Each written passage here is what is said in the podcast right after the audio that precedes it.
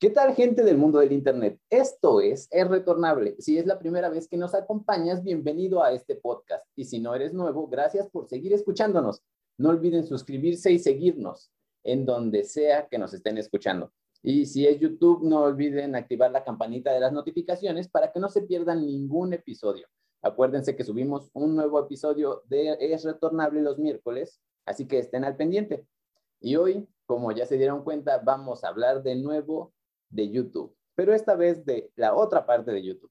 Yo soy Leo y personalmente tengo muchas historias que contar de YouTube. Amigos. Hola, ¿qué tal, amigos? Como siempre, un placer estar aquí. Yo debo decir que un viaje al zoológico en el 2005 habría sido completamente olvidado de no ser porque es el primer video subido a la plataforma. No solo el primero, creo que fue lo que marcó la diferencia entre YouTube y las demás plataformas. Sí, exacto. All right. Hola amigos de nuevo, soy Toño, saludándolos. Y pues si escucharon el capítulo anterior, seguiré aprendiendo más de YouTube para saber que hay más que tutoriales que nos ayuden en nuestra vida diaria. Así es, Toño. Hay un, un iceberg gigantesco. Es más, seguramente hay un iceberg sobre los icebergs de YouTube. Cierto. Digo, creo que la cultura popular se ha encargado de mapear el sitio y hacer este lo que está en la parte superficial y lo que es el lado raro de YouTube. Sí, porque tantas cosas que aparecen ha de haber miles, millones de horas de contenido que no, uno no alcanzaría a ver, yo creo, ya en, en una sola vida. No, seguramente ya hay más horas de videos en YouTube que películas en el mundo, ¿no? Sí, seguramente ya rompieron esa, esa marca. Sí, por ahí está el dato de la cantidad de horas de video que se suben por segundos y es impresionante. Bueno amigos, el día de hoy vamos a empezar hablando sobre uno de mis temas favoritos de YouTube, porque sin lugar a dudas, durante la década se convirtió en mi manera favorita de cerrar el año. Vamos a hablar del YouTube Rewind, de cómo evolucionó, cómo inició y lamentablemente en lo que se terminó convirtiendo. Aunque hace rato que estaba haciendo una recapitulación de todos los rewinds, me di cuenta de que se convirtió en lo mismo que fue la primera vez. Uh, sí, definitivamente. Sí, comenzó como una lista de los videos más vistos, ahí como medio elaborada. Sí, como un video para, para los clientes de la plataforma, ¿no? Más como, oh, esto es lo que logramos hacer entre todos los creadores para celebrar que somos creadores en este año y que la rompimos juntos. Se convirtió en un top 10 de los mejores videos. Un video más de Watch Mojo. Sí, casi, casi. Así inició. Esperemos, yo realmente espero que si así inició y en eso se convirtió, pueda regresar a esa parte del ciclo en la que es una obra de arte de todos los colaboradores de la plataforma. Oh, sí, cruzamos los dedos por eso. Sí, además de que sirve, ¿no? Para saber qué puede que te hayas perdido, que no hayas visto, y dices, a ver, ¿esto de dónde es? Y ya le, le, das clic en algún creador y ya te llevas a su video. Eso me parece muy bien. Amigos, acabo de buscar ahorita mismo cuánto es el dato de las horas que se suben de contenido a YouTube y son 300 horas por minuto. Eso significa que en cada hora se suben 18 mil horas. Es más, en cada minuto se suben 12 días enteros de contenido a YouTube. Sin lugar a dudas, nunca podríamos dejar de terminar de ver todo el contenido que hay en la plataforma. Exacto.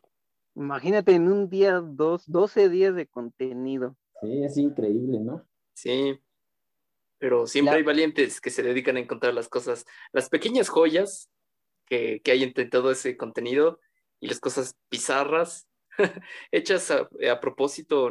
Sí, siempre hay alguien que encuentra lo que vale la pena y no siempre es el algoritmo quien te lo muestra. Pero bueno, regresando al tema de los rewinds, amigos, díganme, ¿cuál es su rewind favorito? ¿Por qué? ¿Y cuál es el cameo que más les gustó de ese rewind? Primero tú, Oscar, porque Toño ya me contó cuál es su rewind favorito. Así que dinos. Mi rewind favorito es el del 2013, definitivamente. Y, ay, pues yo para ese momento todavía seguía muchísimo Smosh y creo que esperaba su aparición.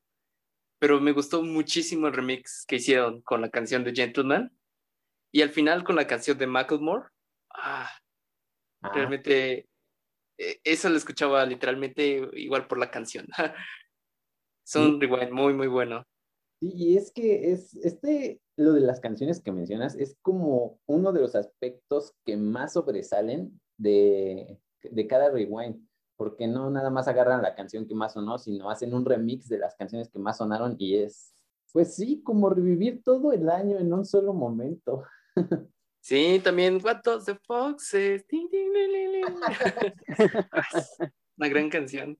Hace poco lo volví a escuchar y dije, wow, cuántos recuerdos. Yo no me imaginaba que la había creado un, este, es un estando, pero un comediante. No, nunca supe. Son como noruegos, una cosa así, ¿no? Sí sé que son noruegos, pero no, bueno, según yo fue como un estando, pero un comediante, algo así había leído. Pero vean qué imaginación, deberíamos ponernos a hacer una canción así como la de El Pony Salvaje o algo que pegue bastante. Sí. ¿Y cuál es tu cameo favorito de ese rewind, Oscar? Uf. Ah, creo que sí, diría que. Ah, bueno, es que Smosh aparece haciendo una referencia a Breaking Bad. Ah, sí es cierto, sí. Sí. Ah, yo creo que porque ellos eran mis favoritos en ese entonces, eh, voy a optar por ellos. Ah, Es un gran cameo. Muy buen cameo.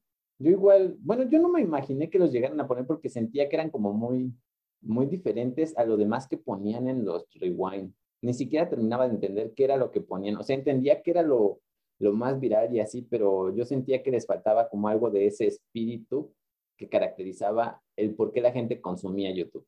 Híjoles, yo me atrevería a decir que ya para el 2013 YouTube ya era enorme, ya era gigantesco, ya había de todo y, y para todos.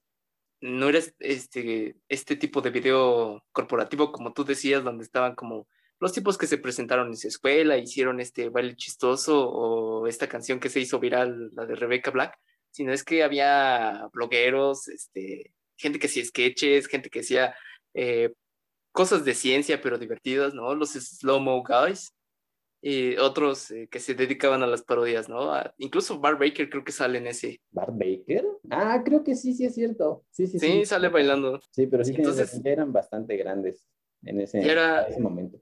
Muy, muy variado el entorno de ese entonces. Ahora cuéntanos tú, Toño, ¿cuál es tu rewind favorito? ¿Y cuál, cuál es tu cameo favorito y tu canción favorita de los rewinds? Mm, yo sé que tú sí tienes tu favorito, Leo. Yo la verdad no tengo un favorito. Yo creo que la intención del Rewind es muy buena al hacer este recordatorio de cada año de qué fue como que lo más popular o lo más que se vio. Y además el cómo YouTube eh, hacía para juntar a todos estos creadores de contenido, para tenerlos eh, en un solo clip ah, bailando o haciendo dif- diferentes cosas. Creo que estos es lo que tiene de valioso, ¿no? Que hasta te hablan en, en su idioma de- del que son y al final pues todos son una, una gran comunidad que están haciendo contenido y que la gente lo está viendo y, y si se está viendo pues es porque son cosas que valen, valen la pena, ¿no? Sí, Sí. sí, sin lugar a dudas. Y de una de las canciones que yo creo en los rewinds es en el 2018, esta la de Baby Shark, Uy, sí. Súper salen ahí-. Exacto, hasta es viral y salen bailando ahí con los tiburoncitos y todo. Sí. E incluso apenas me enteré que ya después de hacer esa canción Baby Shark, le hicieron su propia este, miniserie para niños. Sí, de hecho, Pero- creo que está en, bueno, está en un servicio de streaming, ¿no? Sí, exacto, creo que es Discovery Kids o National Geographic quien la pasa. Sí, Pero sí, fíjate, el boom que ocasionó nada más la canción y ya es toda una caricatura hecha y derecha. Fue como lo que el pollito pío apuntaba a hacer, pero no consiguió llegar a hacer. Ah, el pollito, ¡Wow! El pollito pío, sí es cierto. ya no lo recordaba. Sí, ese se quedó aquí en Latinoamérica, me parece. No, sí, sí sonó en todo el mundo, ¿no? Porque tenía versiones en todos los idiomas. No recuerdo, pero sí, recuerdo desbloqueado. 2011, 12 tal vez. Ya ni me acuerdo, pero sí, como que el Baby Shark llegó a ser lo que ese video, bueno, esos videos no llegaron a obtener. Y creo mi cameo favorito es uno, si no me recuerdo, de ser por el 2014, que sale el Big Bear. Ah, cierto, sí, creo que es del 2014. Con, sale con Stephen Colbert, ¿no? O algo así. Hey, it's Big Bear. ah, sí es cierto. ya no me acordaba. Pero sí, sí es como dijo Oscar, fue ahí con en el Lake Show de Stephen Colbert que sale ahí el Big Bear. Es un gran, gran cameo. Bueno, a mí personalmente el que más me gustó de todos los rewinds, porque sí, muchos fueron muy buenos, pero creo que ninguno se compara con el del 2012. Todos estábamos esperando que el mundo se acabara. Personalmente fue un gran año y estuvo muy padre y especialmente por la canción de Gangnam Style, que fue como el primer acercamiento que tuve al K-pop, aunque nunca me imaginé que eso fuera K-pop. Oye, ahorita que tú lo dices que es K-pop, yo lo menciono. Como que, como que no lo relacionamos con esta idea del grupito estandarizado de personas que cantan canciones que tienen que ver entre sí, ¿no? Sí, exacto. Y luego creo que ese fue uno de los primeros videos que junta tantas millones de reproducciones en tan poco tiempo. Sí, creo que sí. Creo que fue un, bueno, así como dices, de los primeros que llegó, de hecho rompió varios récords, ¿no? No solo por el tiempo, sino porque ningún video había llegado a esos números antes en la historia de YouTube. Sí, sí, cierto. seguramente. Hasta que, apareció despacito, e, e, ese Gangnam Time estaba hasta arriba, era el número uno. Sí, nadie lo había podido bajar de ahí. Y creo, no estoy seguro, pero en este rewind del 2012 también salen los de Smosh, ¿no? Uh, sale toda la vieja guardia, sale Ryan Higa, salen los, los de, de Kibo Asom, Freddy W, que tenía estos videos muy locuchones hechos con efectos especiales. Sí. Es, eh, es de los que sale cuando aparecen como disfrazados de Minecraft y aparece un creeper y explota el escenario. Sí, exacto, sí.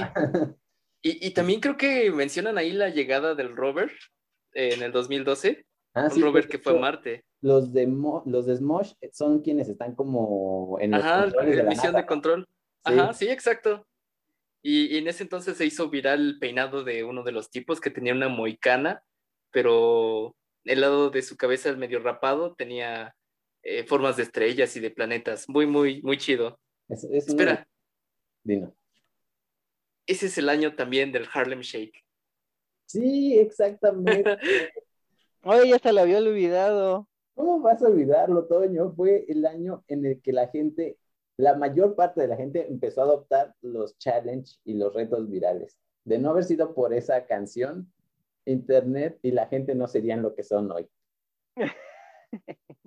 Cierto, sí. Pero también es años donde sale esta como que naranja que le pusieron ojos, ¿no? ah, sí, la naranja molesta, sí. Que la verdad sí, como que molestaba un poco, ¿no? Pues el concepto nunca se murió, ahorita lo estamos viendo en TikTok. Sí, de hecho, con ese filtro de, bueno, pues pone tu cara ahí en las cosas que tú quieras. A mí personalmente me da miedo, no, no me da buena vibra ver esas cosas. Sí, por dos. ¿Y cuál es tu canción favorita? Uf, Creo que tendría que elegir la de el Gangnam Style, el Harlem Shake y la de Carly Rae Jepsen de Call Me Maybe. Oh, sí es cierto, tienes razón.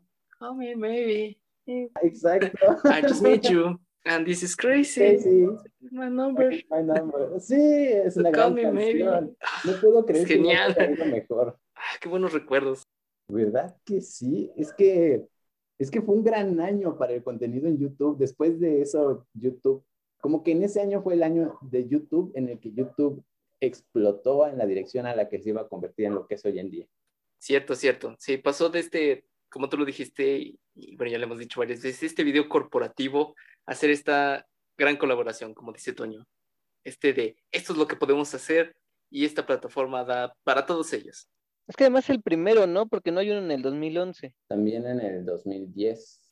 En los de 2010 y el 2011 son muy este video corporativo en el que te hacen un top de lo que más estuvo escuchando y viendo. En el del 2010 hacen así literalmente un top de, las, de los 10 más vistos de ese año en YouTube y en el del 2011 hacen un top un poquito más largo, pero sigue siendo un top y no había llegado a ese punto en el que la gente decía, oye, podemos ir a colaborar con este extraño que no sé ni de dónde es para hacer algo increíble y gigantesco. ¿Ese es el año de Rebecca Black? Friday, Friday. De hecho, Rebecca Black es quien presente el Rewind del 2011. Sí, sí. Órale. Saben, personalmente a mí sí me gustaba la canción de Friday. No sé por qué la gente la detestaba. Yo creo que la estás recordando con un poco de nostalgia. Creo que creo que la palabra para describirla era como tontorrona, una cosa así, ¿no? Así como, ah, sí, viernes, viernes. Pues sí. Tal vez porque la escuchamos en inglés. Ah, puede ser. Tal vez algo de nostalgia, algo de esto, algo de aquello. Pero bueno, vamos a pasar al siguiente tema, amigos, que son los videos virales, ya que sin lugar a dudas, de no ser por estos videos que marcan la forma de consumo más local, más común y más simplona de la plataforma, la plataforma no tendría los números que tiene hoy. Y díganme ustedes, amigos, ¿cuáles son sus videos virales simplones favoritos? Ah, yo creo que uno de los que yo creo más nos acordamos aquí en, en México es este del que dice, ¿vas a ir o no vas a ir? Y me dice y le digo. Exacto y que me dice y que le digo que si va a ir, pero me dice y yo le digo, si voy a ir. me encanta su cara de ese tipo. ¿Saben? Sí, exacto, yo creo que la cara le, lo hizo que fuera más gracioso todavía. Sí, porque estaba como desconectado de la realidad. Pero sí, es un gran viral. A mí me daba mucha risa porque ese tipo se parece a un familiar mío, no voy a decir nombres porque luego me van a funar, pero da mucha risa por eso, o sea, lo veo y digo, ese güey es ese familiar mío. De hecho, oye, puedes decir si vas a ir o no vas a ir. Habría sido oh, qué mala onda. Tú, Oscar, dime, ¿tienes tu video viral favorito? Sí. Y este es el preferido de todos. Eh, sé que es el preferido de nuestra amiga Michelle, que, bueno, por causas de, de la lluvia, pues hoy no, no, pudo conectarse, pero es el legendario Edgar se cae. ya, güey. Ya, ya. sí, exacto. Wow, es que Edgar se cae, pasó de teléfono en teléfono, o sea, compartido por todos lados y, YouTube lo hizo enorme. Sí, de hecho, yo lo recuerdo mucho por eso que dices de, que pasó de teléfono en teléfono. Yo no me acuerdo de haberlo visto la primera vez en YouTube. Yo me acuerdo haberlo visto en un teléfono. Y fue como cuando estaba de moda el infrarrojo o el Bluetooth ya existía. Es cierto, ahí te lo pasaban con el infrarrojo. A ver, pégalo, pega tu teléfono para que se pase más rápido. Sí. Exacto, exacto. Pero creo igual, ¿no? Eh, ya estando en YouTube es uno de los primeros videos virales de ese formato de tan corto tiempo de duración. Sí, de, sí, de hecho sí. Bueno, eso, ese y algunos de los clips de los noticieros de borrachos, que fue como lo que existía y que alguien dijo, ah, lo voy a subir allá a la plataforma que todos están consumiendo. Como la del Canaco. Canaca. Ah, Sí, el canaco es la forma correcta de decirlo, ¿no? El canaca, pues es. Sí, la forma borracha de decirlo. Pero si es la con canaco. ¿Quién sabe? Sí, creo que sí. Sí, debe ser así. ese es el mismo sujeto de me amarraron como puerco. Ajá, sí. Mismo. y mis 50 mil pesos, ¿qué? Bueno, que, que su frasecita esta de me amarraron como puercos, pues ya se volvió como que muy, este, por decir, típica, y ya como que la escuchas en cualquier contexto. Sí, en cualquier conversación puede salir, estés o no borracho, puede salir en cualquier conversación. Si hubiera surgido en tiempos de los memes, lo habríamos visto. Habríamos visto cada parte seccionada y convertida en un meme. Y mis 50 mil pesos y el me amarraron como puerco. Exacto. el hijo del papá. Ajá. Está como el otro, ¿no? El, ah, el, el Ferras, que creo Ah, que creo se llama. Sa, sa, sa, sa. que le iba a dar unos piquetes, ¿no? O le dio. No Sí, recuerdo le iba a dar unos piquetes a, a su contrincante. y, y se ve que hace el movimiento, ¿no? De cómo lo iba a evadir al otro. Sí, de cómo lo estaba esquivando. De sa, sa, sa, sa. E igual eso es extraído de un noticiero. Sí, de hecho. De hecho, no entiendo por qué los noticieros entrevistaban a borrachos, pero, pero son buenas entrevistas, como el de cómete el pan, cómetelo, cómetelo. También. Hablando- también me, me acuerdo que yo creo que sí fue viral en su momento, el de la estación de radio que, que le, que le piden canciones y habla con un sujeto que le dice, a ver, dinos, ¿qué canción vas a querer que te pongamos? Dice, ah, este, pues quiero esa, la que dice, ¿esos son Reebok o son Nike? Y el conductor se queda, ¿esos son Reebok o son Nike? Pero más o menos dime cómo va la canción para que te la ponga. Sí, sí, sí, así, esos son Reebok o son Nike. Y el conductor se queda, "Mm, a ver, ¿será esta? Y ya le pone, This is the rhythm of the night. Dice, sí, sí, esa es, esa es. No había escuchado de eso antes. ¿No lo habías escuchado, Oscar? No, nunca. ¿No lo has visto Sí. ni en los reels de Facebook? No, Ay, no te creo. no. Ponle ahí en el YouTube, ¿esos son Reebok o son Nike? Y te va a salir ese video. Hecho, está bien. Ese video u otro en donde te pone este en español lo que se entiende de las canciones en inglés. Ya como estos subtítulos donde el- lo que se escucha literalmente, ¿no? Eh, Ajá. tacos, pan, pozole. Exacto. claro, de Madonna. Oigan, espérenme.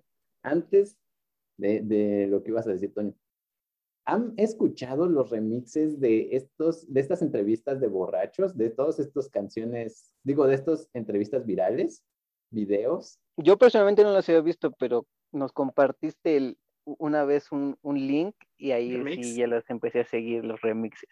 Ah, sí. ¿No les gustan? Yo los tengo en varias playlists. Pues es que en, en ese donde el hijo del papá se le pone en su batería. Ah, sí. es que le- les quedan muy chidos. Ese canal que les compartí se llama. Ay, ya no me acuerdo. Espérenme, lo voy a buscar y les digo. Pero sí estos videos virales que realmente pues son de una duración muy corta, pero sí como le han dado la vuelta al, al, al mundo del YouTube. ¿no? Hasta en otros países salen los videos de aquí de México. Sí, sí, exacto. De México, ¿no? Porque aunque sí hay Ajá. algunos videos virales de Centroamérica y Sudamérica, no son como los que se consiguen aquí. Sí, es increíble ver cómo estos llegan a Sudamérica y a veces están en, los, en sus memes. Cosas muy locales de ellos, pero, pero el remate es personajes que surgieron de, de videos mexicanos. Ah, México tiene tanto potencial para el contenido audiovisual y lo desperdiciamos en Badabú. Sí. Esperen, déjenme les cuento de cuál es mi video viral favorito. El mío también lo conoce todo el mundo, aunque no es, no es tan divertido, más bien da pena ajena. Y es el del MC Dinero. ¿Ustedes lo llegaron a escuchar? Sí, El mundo se y por mucho tiempo lo cité. Dinero, dinero, dinero. ¿Lo citaste? Sí, ¿Cómo que lo citaste? pues cada vez que era oportuno yo decía, dinero, dinero, dinero, aprende algo, dinero. Una gran cita. Bueno, ese video a mí me gusta en particular porque ese tipo iba a la misma preparatoria que yo. Y yo lo llegué a ver ahí en donde está en el video, en sus batallas de rap, haciendo el ridículo. Y sí decía su Entonces- frase célebre. Pues nada más la dijo como en dos o tres ocasiones, pero en... Yo no lo llegué a ver decirla, pero sé que la dijo dos o tres veces, pues porque tenía esa famita de siempre decir lo mismo en sus batallas de rap. Era como, dilo tuyo, Bart. Ándale, exactamente. Oh, amigos, ¿se acuerdan? Creo que lo invitaron a unos premios MTV por ahí del 2015 o una cosa así. Y, Ah, y, y le hicieron hacer eso. A ver, tú MC Dinero, dilo tuyo. Y el pobre tipo, pobre tipo. sí, se puso pues estresado, supongo, y le salió. Sí, claramente un- fue un Bart. Sí. Bueno, igual la gente se pasó de lanza con él, ¿no? No tenían que hacerlo hacer eso. Bueno, para pasar al siguiente tema, vamos a hablar de un tema un poquito más serio para poder dar pie al último tema de la noche. Vamos a extendernos un poquito porque es un poquito largo y vamos a hablar de los límites de YouTube, de todas estas características que definen a la empresa como, pues sí, un tirano del Internet, como cualquier empresa, un tirano. Oscar, ¿quieres comenzar? Uf, prepárense para un round, amigos. Ay, creo que es bastante notorio todos los... De un tiempo para acá, creo que muchos youtubers se han pronunciado con respecto a la forma en la que YouTube los trata. Estos problemas que tienen para monetizar, estos problemas que tienen cuando eh, con el copyright y la poca atención que reciben. Y a veces, en algunos casos, han dejado ver cómo es que la plataforma le da preferencia a quizás eh, eh, pues medios más grandes, con más presencia, con más dinero que a ellos, ¿no? Y cuando a leguas es una injusticia. Y si una persona realmente estuviera al otro lado revisando los casos, podría darse cuenta que en efecto están de una u otra forma, hay una equivocación o están siendo víctimas de algún tipo de abuso. Sí, y es que, pues es eso, ¿no? No hay una persona realmente detrás de esto que decida qué es lo que es correcto para la, plataforma y qué no. Lamentablemente están los creadores de contenido. Bueno, creo que ya puedo decir estamos porque ya llevamos 12.2 capítulos con este. Estamos ¡Uh! de una computadora, de sus decisiones. Y si ella simplemente, bueno, si a eso simplemente no le parece correcto lo que hacemos o lo que hacen otros, no va a haber ni siquiera forma humana de corregirlo o al menos esa es la impresión que terminan dando porque no pueden cambiar nada. De hecho, me acuerdo, hay una entrevista que tiene Luisito Comunica con un, no sé si es ejecutivo o directivo de YouTube, pero él literalmente le dice, no, no puede explicar ni cómo es que se resuelven estos conflictos que ocurren, ni si hay alguien detrás, ni si se puede o no cambiar. O sea, ni siquiera termina de entender cómo es que se toman toda esta serie de decisiones que terminan afectando a los creadores de contenido. Es que ahí está raro, ¿no? Porque pues, si eh, claramente estás viendo que el canal tiene un usuario que es el propietario de ese canal y es el que está subiendo su contenido y no es la no es de una vez, sino ya tiene varios videos o en, este caso que ya tienen eh, cientos de seguidores, cientos de suscripciones y más de prácticamente 100 videos arriba, ¿cómo puede decirte que no es tu contenido, que no es tuyo realmente? Para cuando una sola vez en algún otro lado de una gran empresa apareció un bloque de unos pequeños segundos y ya dicen, no, es que eso no es tuyo, ya, ya es de esta empresa que pues tiene nombre y prestigio y no eres tú. Sí, precisamente como este caso de, Luisito Comunica que comentábamos hace rato con CNN. O sea, literalmente lo hicieron a un lado a pesar de que el contenido de Luis incluso había sido subido con muchísimo más tiempo que el contenido de CNN. O sea, pues, ¿qué pasó ahí? Exacto, hasta puedes decir que él tiene más tiempo arriba de la plataforma que el propio CNN difundiendo sus noticias. Sí, de hecho, porque los medios grandes, los medios ya bien financiados, bien establecidos, ni siquiera se tomaban en serio la plataforma antes de que aparecieran los creadores gigantescos. O sea, la nada más la veían como este lugar donde, ah, los chavitos suben su contenido y se divierten y la gente lo ve. Qué bueno. Pero cuando se dieron cuenta del potencial del espacio, fue cuando lo empezaron a tomar en serio y aprovecharon el hecho de que la plataforma los prefería a ellos que a los mismos creadores de contenido, que a final de cuentas son quienes le terminan dando forma y valor a la plataforma. Exacto. Sí, exacto. Pues ya en ese momento en que dijeron, ay, como que ya no están volteando a ver, creo tenemos que ir hacia donde está la gente ahorita, ¿no? Y es cuando empiezan a hacer sus transmisiones a la par de la televisión, están en vivo ahí en el YouTube y hacen los cortecitos de las pequeñas notas que van haciendo y las suben. Y ya ese es su contenido de ellos. Sí, contenido bastante, a mi parecer, simplón. O sea, muy, muy diseñado, muy cuadrado, muy como lo hace una empresa común y corriente y muy sin alma como lo que hace la televisión. Oye, Oscar, te iba a preguntar. Escribiste lo del contenido family friendly. ¿A qué te referías con eso? Uh, a un momento oscuro tal vez de la plataforma. ¿Cuándo habrá sido? Creo que fue en el 2017, el llamado Apocalypse, donde, pues sí, muchos youtubers comenzaron a tener más problemas por el tipo de contenido que subían. Entonces ya era más difícil para ellos monetizar. ¿Y qué ocurrió? Pues que YouTube dio más como prioridad a los youtubers que podía ah, ser más a menos con todo tipo de públicos, ¿no? Eh, a eso me refiero con family friendly. Entonces este Apocalypse terminó pues con la carrera de muchos y creo que por ahí se ha notado, incluso volviendo un poco los rewinds, cómo había cierta preferencia por ciertos creadores de contenido, ¿no? Por sobre otros. Uy, sí, sin lugar a dudas. Y, y muchos de ellos quizás como, como personas o como, como sus cuentas, tal vez no sobrevivieron mucho el paso del tiempo, eh, a diferencia de, de, los que no, pues que, que, YouTube consideraba no, no monetizables, por así decirlo. ¿No? Entonces, a estos les dio un poquito más de oportunidades, no bajaba sus videos, y creo que yo paso otro fenómeno.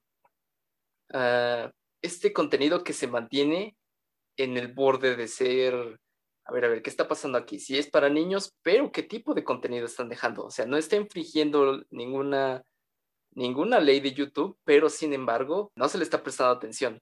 Como lo que nos comentabas ayer de los videos de Spider-Man y Elsa y todo eso. Exactamente.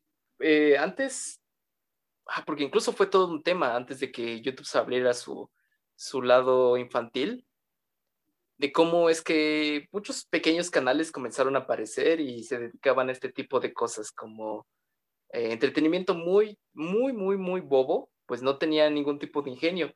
Y ya fuera gente haciendo experimentos que no eran experimentos realmente, jugando con slime o, o, o jugando con los fidget spinners, ¿no? Adultos este, haciendo reviews de juguetes y sí, lo más aterrador de todo, adultos vestidos como personajes eh, de la cultura popular, haciendo cosas que rayaban en, en la locura absoluta, amigos, en cosas verdaderamente innombrables. ¿Sabes? Bueno, ahorita que comentas lo de estas carreras que se fueron abajo, algo que me molesta mucho de ese momento, porque sí ya te agarré bien la onda de a qué te refieres, fue el hecho de que ni siquiera eran como estas personas extremistas, blancas, racistas, que sí llenaban el espacio de contenido basura. O sea, era gente que hacía cosas que simplemente a la plataforma no le gustaban, no porque fueran incorrectas, sino porque rayaban en lo extraño, ¿no? Y pues muchas veces dejaron por mucho tiempo contenido de extremistas que sí tenían ideas un poquito más zafadas, más incorrectas y que podían llegar a afectar a otras personas y no lo bajaban y hasta lo monetizaban hasta que aparecía un montón de gente diciéndole, oye, ¿qué onda? Pon atención a lo que tienes ahí porque lo estás dejando ahí como si nada y no es nada.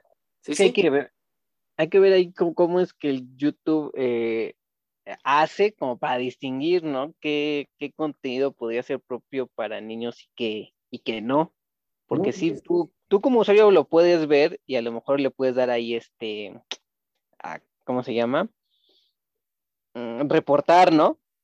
Y esos reportes llegan o no llegan, o cuántos reportes son los que debe de tener ese video para, para, que YouTube realmente ponga atención y diga, ah, ¿por qué están reportando o qué es, de qué se está tratando este contenido? Sí, exactamente. Y es que luego el contenido que simplemente decidió desaparecer la plataforma era nada más contenido un poco menos mmm, sesgado al momento de las expresiones humanas, ¿no? Por ejemplo, no sé si conozcan a Lonrod.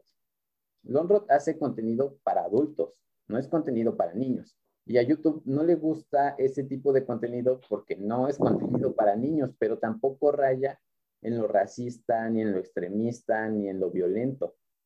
O sea, nada más es contenido con un humor ácido para adultos, pero simplemente a la plataforma no le agrada y decide no mostrárselo a nadie porque no le agrada. Exacto, sí. El hecho de que no lo muestra los deja un poco a la deriva. Sí, el a muchos creadores. Shadow ban. O sea, ahí vas a estar, pero no te voy a recomendar a nadie. Exacto, y no vas a poder monetizar. No puedes hacerlo tu modo de vida por mucho que te guste. Y, y yo también incluiría a los youtubers que aquí tal vez conoceríamos como salseo. Bueno, son estos comentadores que tal vez no infringían ninguna, ninguna política de YouTube o de la plataforma, pero sin embargo hacían en su contenido que solamente era hablar, declaraciones fuertes y duras contra, contra celebridades o gente de la propia plataforma y declaraciones que no estaban fundamentadas. Entonces podían dañar la reputación de otros youtubers por meras especulaciones, podían lanzar cosas este, bastante terribles, eh, pues sí, que podían acabar con carreras enteras y sin embargo pues no podían darlos de baja porque no estaban haciendo exactamente pues una, eh, una violación. Y sí, podría ser difamación, pero eh, YouTube tal vez no los tomaba muy en cuenta. Entonces, tú lo has dicho, YouTube no monetizaba los canales que tenían contenido fuera de lo común, pero sin embargo dejaba a todas estas personas con opiniones, como tú lo dijiste, nocivas, que hacían difamación, que estaban allí en este punto de la especulación, con Sí. puros story times, con cosas muy, muy básicas, pero nocivas. Es lo malo de, pues de esto de que se quieren seguir excusando en el hecho de que no hay nadie, una persona física detrás de el- la toma de decisiones, ¿no? O sea, dejan a la deriva cosas muy importantes y que sí terminan afectando a tanto a consumidores como a creadores de contenido. Quizás yendo un, un ejemplo muy reciente, parece que un canal dedicado a la divulgación científica llamado C de Ciencia, pues decidió abandonar la plataforma porque ya no podía subsistir haciendo eso. Aquí, si no haces un, un título que venda, un contenido que a pesar de que sean mentiras o, o tonterías, no progresas. Entonces un divulgador dijo, se acabó, esto no, no puedo continuar de esta forma. Y así muchos otros que decidieron pues abrir, eh, buscar lugar en otros sitios. Sí, es que bueno, la parte comercial ahí ya se ha vuelto un tema que para la plataforma es fundamental para ellos el obtener recursos y si los recursos me imagino los van a obtener de estos videos que causen polémica o que causen diversión y sea a costa de cualquier cosa, pero tengan views esos creadores y eso genere monetización y ganancias, por ahí van a ir y lo van a seguir haciendo. Pero es que el problema es que, pues de repente YouTube no, no diferenciaba entre contenido que realmente podía aportar algo, ¿no? O sea, es como lo que dice Oscar. Yo igual sigo el canal, bueno, seguía, no sabía que, que ya lo había cerrado porque de hecho me dejaron de aparecer sus videos y pensé que pues nada más no había subido nada, no me había dado la tarea de investigar. Pero, o sea, YouTube no es una plataforma que sea consciente realmente de lo que tiene arriba. O sea, deja que cualquier persona suba algo súper extraño y random como lo que hacen Badaboom, que no es pues el mejor contenido objetivamente hablando, solo es muy consumido y que no es precisamente bueno, ¿no? O sea, nada más levantan polémica, nada más hacen tonterías. No sé si llegaron a enterarse de esta chica, Kimberly Loaiza y Juan de Dios Pantoja, de que habían, literalmente habían, pues, le habían hecho algo a un mono, no sé qué le hicieron, pero le hicieron algo malo a un mono. Oh, Y- Dios. Y la plataforma, pues, deja que ese contenido esté ahí porque da risa, porque la gente lo consume y no está siendo responsable con lo que hay arriba. Y al contrario, desaparece estos canales que precisamente podrían ayudar a hacer un cambio en, en la gente, aunque sea poquito, pero un cambio. Sí. Y bueno, creo que lo hemos visto últimamente, pues ya recurren a sus Patreons para poder subsistir. Sí, porque si no la gente no, bueno, porque la plataforma no, no los apoya, no los, parece que no los quiere. Pero ahí vamos otra vez, ¿no? Esta parte de las empresas, como Badaboom, que es a la que YouTube sí le da como ese reconocimiento Sí, esa y no a los creadores. Exacto, a pesar de que el contenido no esté siendo creado de manera responsable. Sí, nada más está viendo de, ah, pues es una empresa que pues, bien o mal está constituida, pues ya se me va a entregar XY contenido y esa es a la que voy a apoyar. Creo que tú, has, Leo, has mencionado algo muy importante que es la responsabilidad, porque el gusto se rompe en géneros y quizás podrían decir, bueno, nosotros no nos gustaba Daboom, nos parece que no nos agrada vulgar. Y pues sí, podrían decir, bueno, pero yo los veo porque me entretienen. Y eso no está mal. Nosotros creo que no, no estamos aquí para condenar que ven las otras personas, pero tú lo has mencionado, hay una responsabilidad. Sí, exacto, al final el consumidor es el que tiene, así que la, la última palabra, ¿no? Sea quien sea quien te esté enviando contenido. ¿Pero realmente crees que sea el consumidor o las empresas que patrocinan a la plataforma? Es que en parte tiene que ver el consumidor, porque aunque YouTube te los, te los recomiende, ¿no? Y te salgan ahí en el story que vas viendo y de repente te aparezca ahí un video que tú de repente nunca habías seguido y sale ahí, pues ya es tu decisión de, pues lo veo o no lo veo, a lo mejor lo ves por curiosidad y pues ya estás ahí dando un, un view, pero pues son cosas que no son de tus gustos o de tu interés, pues lo, lo vas a pasar. Es un gran punto. Bueno, amigos, para no hacer más largo este punto que es tan, bueno, que nos saca un poco de canas verdes, vamos a pasar al punto que nos va a dar pie al siguiente capítulo. Y es que gente, tal vez no se han dado cuenta, tal vez sí, no sé si lleven la contabilidad, contabilidad, no sé si lleven la cuenta de cuántos capítulos llevamos, pero decidimos hacer el de YouTube en dos partes para tener un episodio 13 en un, que es martes 13, creo que sí, ¿no? Sí. Y poder hablar de miedo. Así que vamos a hablar de este lado de YouTube rancio. Yo no lo describiría como tétrico o, amarillista, no, yo diría rancio. Estos canales, estos creadores, esta gente que sube videos, que quieras o no, te van a paniquear si los ves de día o de noche, pero que están buenos. Díganme amigos, ¿tienen un video extraño de YouTube que les guste, aunque no les guste verlo? Sí, y bueno, este quizás, no sé si cuenta o no cuenta porque está hecho por una, una empresa consolidada, por el propio Adult Swim.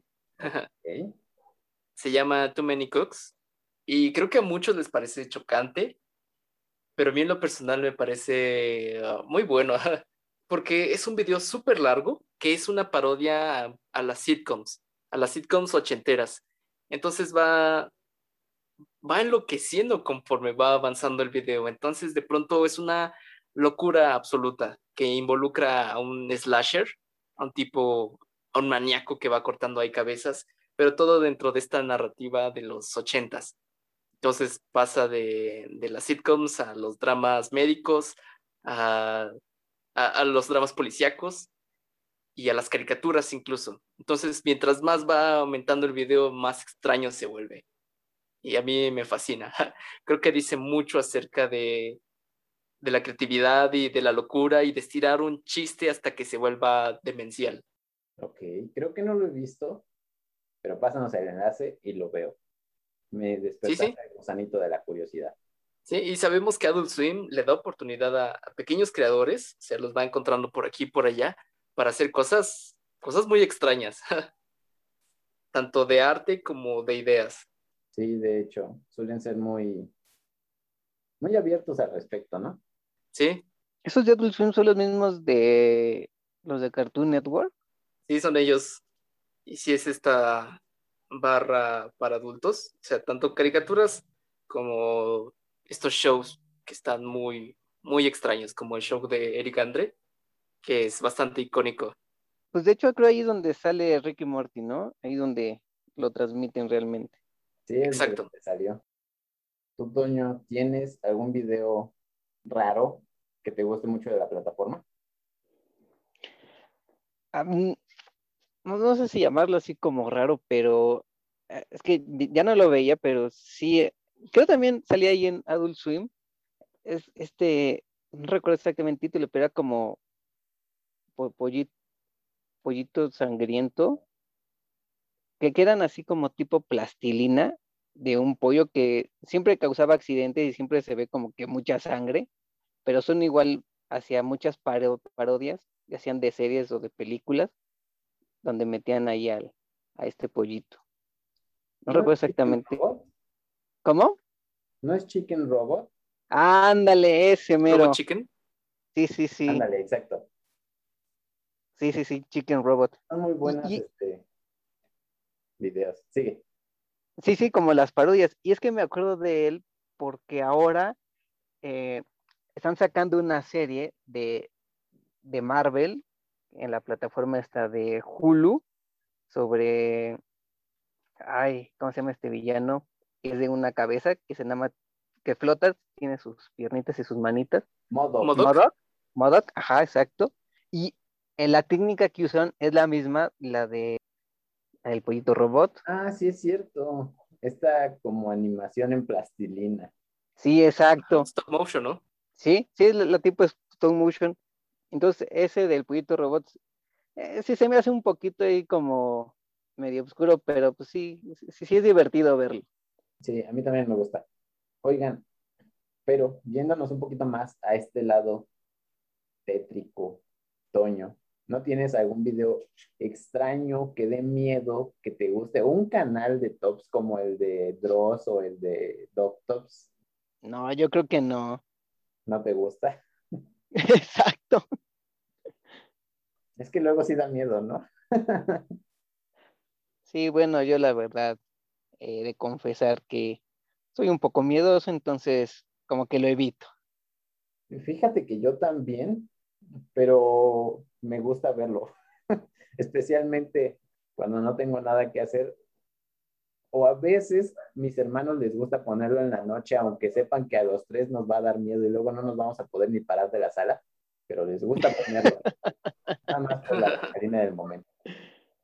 Es como un autosabotaje ustedes mismos. Sí, exacto. Pero se siente chido. Oscar, ¿tú no tienes así un canal que te guste mucho, que hable de estos temas paranormales, extraños, siniestros?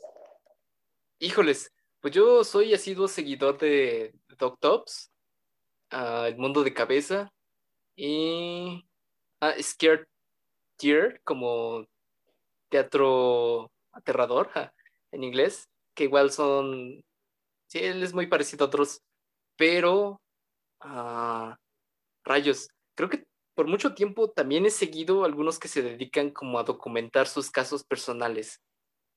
Ah, y hay uno que es Ghosts in the Pantry, una cosa así.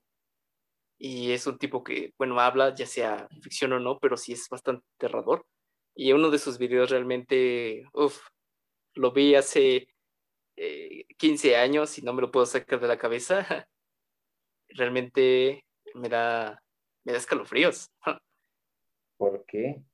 Porque creo que cumple con todo lo que debería de ser un video de terror. O sea, grabado como en la noche, sin mucho, o sea, sin mucha razón, así como de, oh, escuché algo. Entonces, es un video tradicional de terror, pero abre la puerta y lo que encuentra en el fondo del cuarto oscuro es como una sombra que está como recostada. Entonces él como que no, no, no lo ve al principio, pero luego vuelve a escuchar algo y entra. Y entonces de la sombra se empieza a alzar, se comienza a materializar una cosa que parece, pues podría ser como una niña, pero, pero no con las proporciones correctas. Es como una sombra con proporciones muy extrañas. Y sí, realmente da, da escalofríos verlo. Pues sí, ya tan solo de como lo describiste ya me dio en escalofríos. Sí, A mí ya me dio miedo moverme. a rayos, y tal vez estoy fallando porque no recuerdo exactamente el nombre, pero sí, por mucho tiempo fue lo que yo creo que debería de ser un buen video. Búscalo y pásanoslo para ponerlo en la descripción del video y verlo de paso nosotros. Pero Ok. mándanoslo en el día porque en la noche yo no lo voy a ver. Ok, hecho. Exacto, y si se llevan un susto, pues es por cuenta de Oscar. Sí, exactamente. Ojalá que sí. A mí también me ¿Cuál es el tuyo, Leo? Bueno, personalmente, igual me gustan los videos de Doc Tops y los de Dross, pero como que no he tenido uno favorito por lo mismo de que me dan miedo. Claro, cuando, no sé si se acuerden de que hubo un momento en el que Dross hizo un video sobre una estación rusa que no existía, que de repente nada más sonaba en algunos lugares, que repetía, bueno, que la mayor parte del tiempo era ruido y después repetían nombres, números. Ah, códigos, ¿no? Números. Ajá, como códigos en ruso.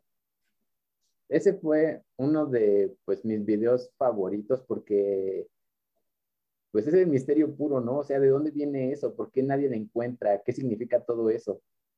Eso y algún, creo que es de Doctops, un video en el que habla de las interrupciones a la televisión este, que han existido cuando hackea a la gente random a la televisión.